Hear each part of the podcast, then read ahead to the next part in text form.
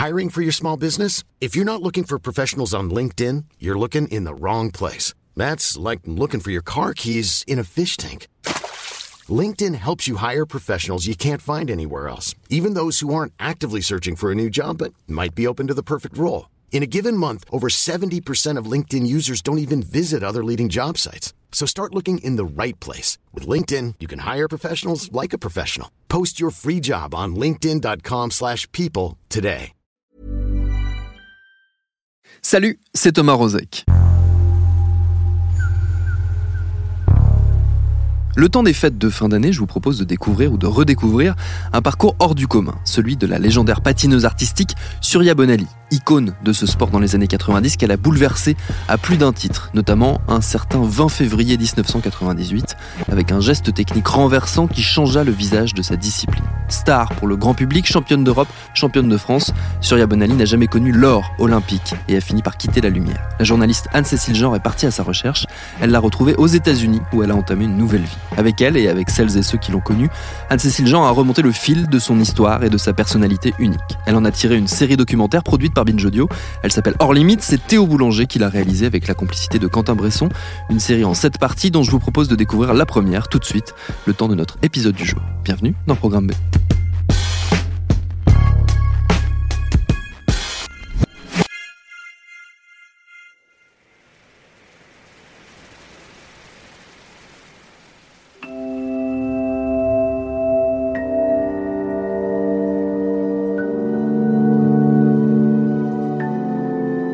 commence par la respiration. Inspire. Les juges vont appeler ton nom d'une minute à l'autre. Expire. Tu es prête, tu as fait ça toute ta vie. Inspire. Si ton souffle est trop court, ton cœur s'emballera. Expire. Si ta respiration est trop lente, tu n'auras pas l'énergie nécessaire pour sauter assez haut. Alors respire et sois prête à t'élancer dans 5, 4, 3, 2, 22番スルヤ・ボナリーさんフランス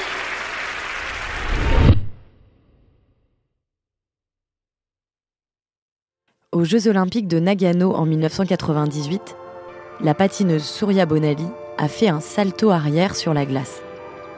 Un saut très dangereux, interdit en compétition. Personne n'avait jamais osé auparavant. Et puis, elle a disparu des écrans de télévision et on n'en a plus jamais entendu parler. Ce saut périlleux lui tenait lieu de révérence, sans un mot d'explication. Comme j'imagine beaucoup d'adolescents de l'époque, j'ai gardé cette image en mémoire. Surya la tête en bas, comme un modèle de bravoure, de rébellion peut-être. C'est resté un mystère. Corps et l'âme, épisode 1. Ladies and gentlemen, the captain has turned on the fasten seatbelt light, indicating our initial approach into the Twin Cities. Please at this time En return to your 2018, seats and 20 ans après, je vais rencontrer Surya Bonali. J'atterris dans le Minnesota, un état du Midwest américain, à la frontière avec le Canada. En chemin, j'ai survolé le fleuve Mississippi et des centaines de lacs qui brillaient au soleil comme des fragments de miroir. L'hiver ici a la réputation d'être rude. Toute cette eau gelée, ça doit être le paradis du patinage. Hi, uh, you're Abdirazak? Faribo. Fireball. Yeah, you know it? Yes. C'est le début de l'été et il fait une chaleur caniculaire. J'ai rendez-vous à une heure au sud de Minneapolis, à l'école Sainte-Marie-Chatuc. Oh, that looks like it. Yeah. It's okay? Yeah, yeah. Looks like a school, right? Yeah. Yes. Donc on dirait un peu le château d'Harry Potter, mais avec euh, des, des installations sportives un peu partout. Hi. Do you know where's like there's a reception office or something like that? Un peu partout autour de moi, il y a des jeunes gens, surtout des filles, qui ont l'air très athlétiques. Yeah. Oh, okay. euh, et qui sont toutes sur leur portable. Il faut que je marche euh, à peu près 500 mètres pour euh, arriver au- à la patinoire. J'imagine que Souria est là-bas. Figure skater, right? Figure Yes, skating? yeah, yeah. Okay. Elle était skater. elle a fait un salto arrière, Yeah, non yeah, yeah, I yeah. think that's Je pense que c'est elle là-bas. Il est 19h et celle qui a fait tant de bruit il y a 20 ans s'apprête à sortir discrètement de la patinoire. Je peux faire une petite photo pour mes collègues euh, du podcast Ouais, Ah bah voilà cool. It's cool. Je, je vérifie juste qu'on ferme pas les yeux. Souria s'est levée à 5 heures. Elle a passé la journée dans un lieu où il fait moins de 10 degrés. Posée sur son fauteuil, une tisane à la main, elle n'a pas l'air fatiguée. Elle est à la hauteur de l'image que j'avais gardée d'elle, à la hauteur de sa légende. Avec son léger accent de française installée aux États-Unis depuis 20 ans, elle m'emmène loin du Midwest et loin des selfies, là où tout a commencé, aux environs de Nice, en 1973. Oui, tout à fait. C'était la vraie campagne. Mes parents avaient fait le retour sur la Terre. Quand ils sont mariés, et puis deux ans après qu'ils m'aient adopté, ils m'ont dit, je sais pas, ils ont, ils ont décidé qu'il fallait que je grandisse dans un bon en- environnement. Et ils avaient acheté une ruine, quoi. Vraiment une vraie ruine. Ils ont trouvé à 50 km de Nice. Et Même moi, j'ai aidé. Hein. Il fallait faire les... Il y avait beaucoup de pierres. Ils m'ont dit, OK, va chercher des pierres de cette taille, machin. Je revenais avec mon seau ou quelque chose, ou la brouette, et hop. Et on a refait toute cette maison super, quoi. Enfin, bon, il n'y avait pas d'électricité ni d'eau courante, mais bon, le reste, ça marchait, c'était fonctionnel, quoi.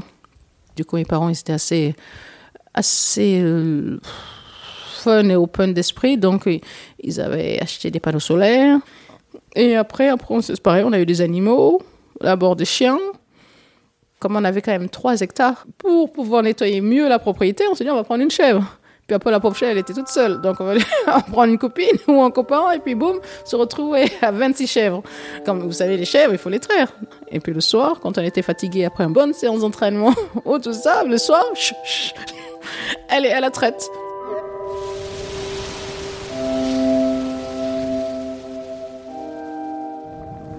Alors, parlez-moi dans le.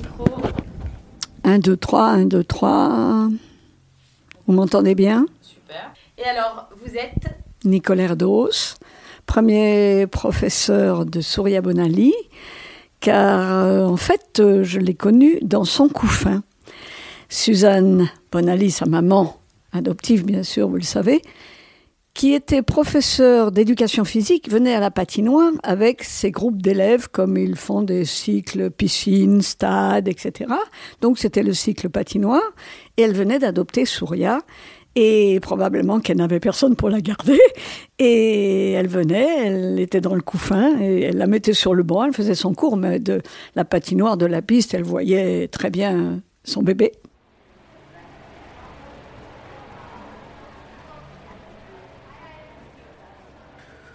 Bien, ça fait un petit peu longtemps, hein. je ne vais pas mentir, c'est vrai que ça, ça fait quand même 40 ans déjà, donc ça commence à faire. Donc euh, j'ai des souvenirs un peu lointains, mais c'est vrai que je me rappelle et j'ai la chance d'avoir commencé le patin en me faisant plaisir, parce qu'en fait la patinoire était euh, euh, découverte. Je pense, je sais pas, j'avais peut-être deux ans. J'ai commencé avec des patins de deux, à, à deux lames quand même, donc c'était, j'étais vraiment super petite quoi. Puis c'était mon, vraiment mon jardin d'enfant quoi. C'était pas plus, c'était juste là pour attendre ma mère. Et j'ai traîné dans la patinoire quand- depuis que j'étais gamine quoi. Enfin. Alors, toutes ces photos sont en vrac. Voilà les, les enfants du club avec Souria au milieu, qui est la plus petite. Là, elle doit avoir 6 ans. hein. Oh oui. Qu'est-ce que j'ai là? Le premier gala qu'on a fait à la patinoire de, en plein air. Regardez comme elle est petite. Ah ben, elle est en, en costume grenouille. On dirait une petite grenouille. Elle a l'air déjà très contente. Oui, oui, oh, mais elle aimait ça, elle. Ouais, elle aimait ça, le spectacle. Elle est vraiment petite, petite. Et elle savait patiner là? Ah oui, oui, oui, oui. Comment on apprend à un enfant à patiner au début? Moi, personnellement, je l'ai fait tomber. Ça va vous paraître curieux. C'est pour qu'ils n'aient pas peur de tomber et de leur montrer comment on peut tomber sans se faire mal. Et bien ensuite, vous savez, vous leur apprenez à glisser, et de fil en aiguille, des croisés en avant, en arrière. euh. Et Souria, elle tombait beaucoup alors? Non, non, non, non, non, non, elle tombait pas. Elle tombait, c'est vrai, elle tombait pas beaucoup. Parce qu'elle avait un équilibre naturel, voyez? Ça, c'est important. Je vais vous dire une petite anecdote, je ne sais pas si j'ai le droit de le dire, mais tant pis.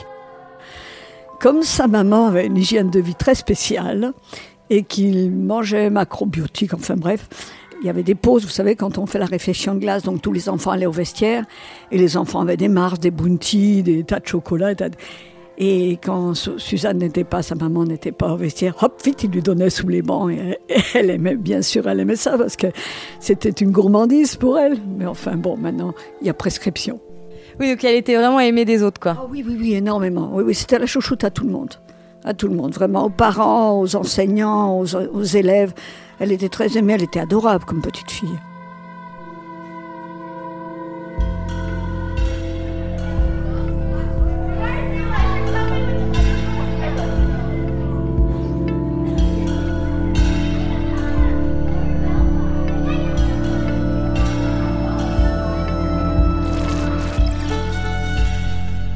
Surya. Dans la mythologie hindoue, c'est la divinité du soleil. Ses parents adoptifs, Suzanne et Georges Bonali, ont choisi ce prénom après un voyage en Inde. Surya les décrit comme des hippies qui ont recouvert leur camionnette d'autocollants Greenpeace et refusent de placer leur enfant à l'école publique. Ils supervisent eux-mêmes son éducation. Oh, j'avais une, journée très très très chargée dans les années 80.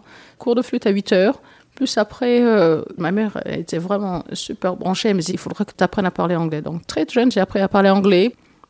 Et après, j'allais euh, malheureusement, je faisais plongeon comme à 9h du matin. Elle me disait ok, maintenant on va à la piscine. C'était pas loin, c'était pratiquement dans le même quartier. Mon Dieu, je me suis gelée, glacée. J'y allais quand même. J'aimais bien faire les saltos, les vrais, machin. Non, je le faisais, mais bon, l'eau était glaciale. Et c'est pour ça que je crois que depuis ce jour-là, je déteste l'eau. J'avais mon entraîneur qui me disait si tu continues, tu es très bonne, tu pourras aller en équipe de France.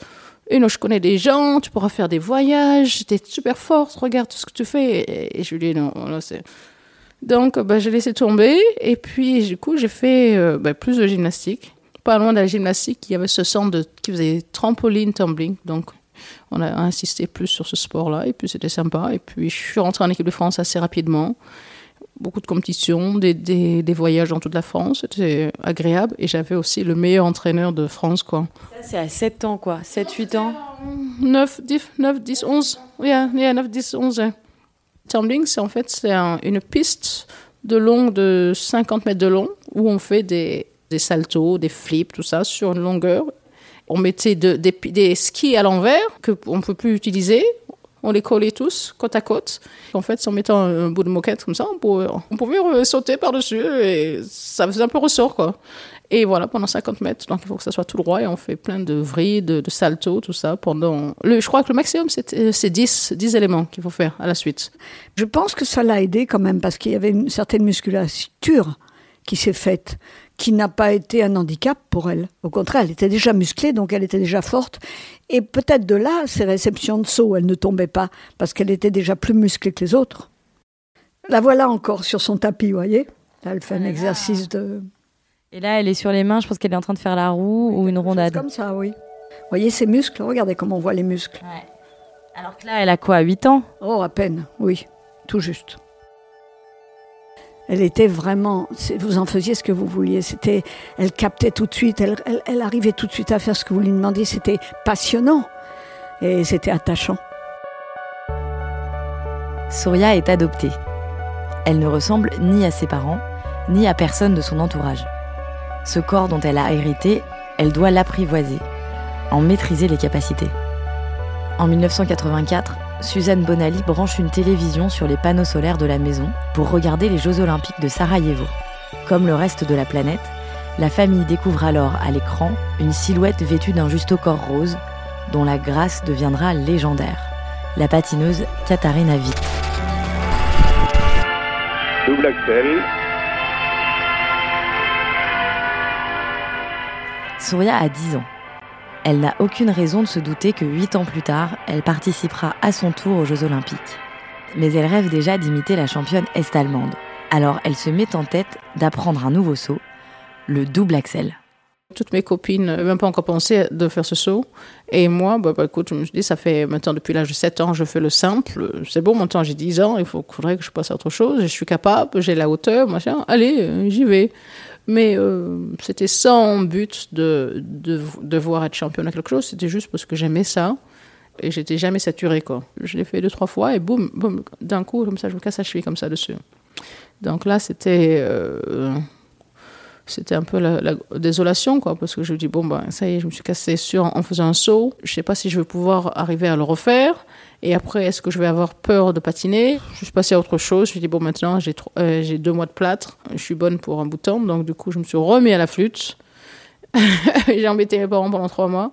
Et euh, c'est tombé pile poil au moment où j'ai voulu revenir du, de, ma, de ma blessure que c'était l'été, au mois de juillet, où justement le club de Paris venait à Nice s'entraîner. Il n'y avait pas de séance publique parce que justement, il y avait ce centre de patinage euh, qui avait monopolisé toutes les heures de patinage. Et donc, on se disait, bon, maintenant, comment on va faire? Donc, ma mère, comme ça, elle a dit, vous pensez qu'on peut, peut-être que ma fille peut essayer une heure de patin pour voir si elle s'est cassé le pied? Est-ce qu'elle peut patiner juste une heure, quoi, c'est tout, juste pour voir si elle peut patiner Elle dit, oh, oui, on va demander. Et on dit, oui, oui, pourquoi pas?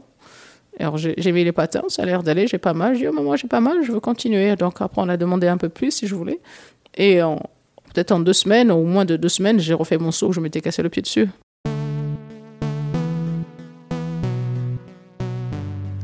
Dans les gradins de la patinoire Jean Bouin, où la vue est imprenable sur la ville de Nice, Souria fait la rencontre qui va changer sa vie.